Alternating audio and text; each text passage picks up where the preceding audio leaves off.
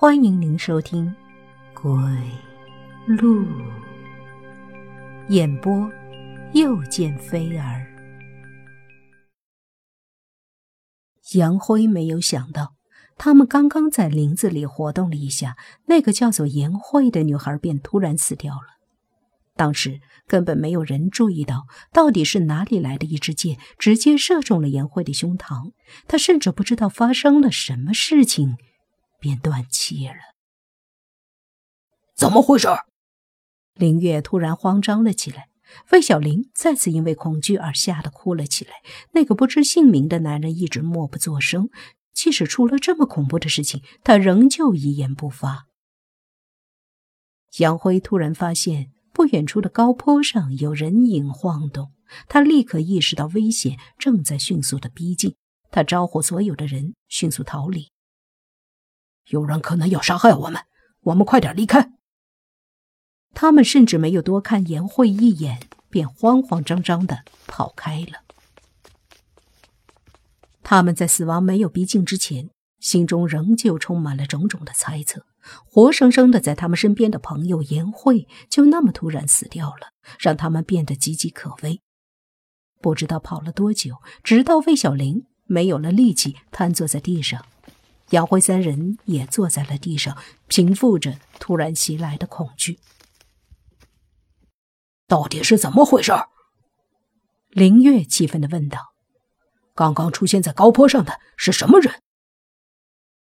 杨辉顺了顺呼吸，然后回道：“不管是谁，他们是用弓箭射杀杨辉的人。如果刚刚我们没有逃离，现在已经命丧黄泉了。”他说这句话的时候，又看了看那个始终默不作声的男人。他坐在那里，脸上毫无惧色，没有一丝的情绪，喜悦或者悲伤。他不说话，甚至没有任何意见。那他们为什么要杀我们？我们又没做错事，只是来这个村子散心，本想是来看看村子的祭典的，却不想被弄到了这片鬼林子里，现在还要被追杀的逃命。或许我们真的深陷某种死亡游戏。”杨辉突然说道。他的这句话让大家不禁一颤。我们都是来参观祭典的，来村子里散心的旅客被安排到了一起，然后我们集体被迷昏，醒来后就在这里。我想，应该就是村子里的村民做的。难道？杨辉说到这里，突然停住了。难道什么？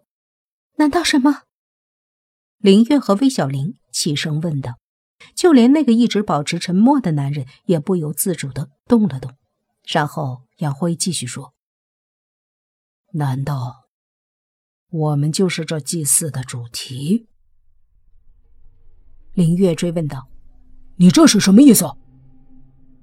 杨辉不禁吞了一下口水，他感觉胃里一阵翻腾。说道：“我只是猜想，或许他们是有意把我们放到这林子里，然后被他们一个一个的杀掉。”魏小玲越听越怕。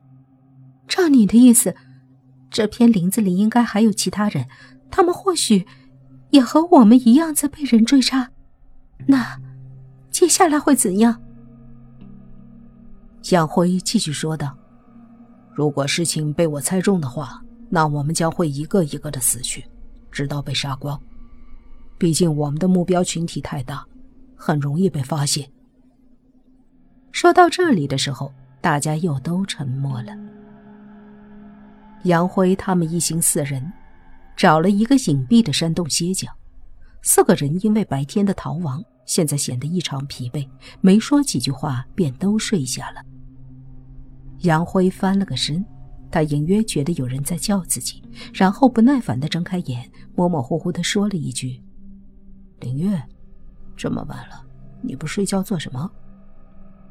林月干涩地笑笑说：“杨辉，你出来，我有事儿跟你说。”杨辉起身的时候，发现陌生男人还在熟睡，而魏小玲的位置却是空的。他没有多想。或许是方便去了。林月将杨辉带出洞口，突然说了一句：“我们两个逃走吧。”你说什么？杨辉显然没听懂他的意思。林月解释道：“我的意思是我们两个跑掉吧。我想你说的很对，我们的行动目标太大，人太多肯定会被人发现，那样你我都会很危险。”就像白天死的女孩，如果只有我们两个，行动目标会缩小，加上我们都是男人，行动起来会更加的迅速。最重要的是你的脑袋很灵光，会帮我们成功避开危险。那个叫魏小玲的女的肯定会拖我们的后腿，而那个男的一直不说话，所以就把他们扔在这里吧。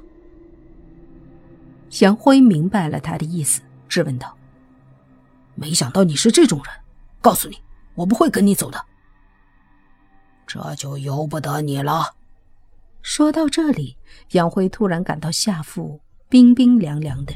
他低头一看，林月竟然拿着一把水果刀抵着他的下腹。如果你不跟我走，我就立刻杀了你。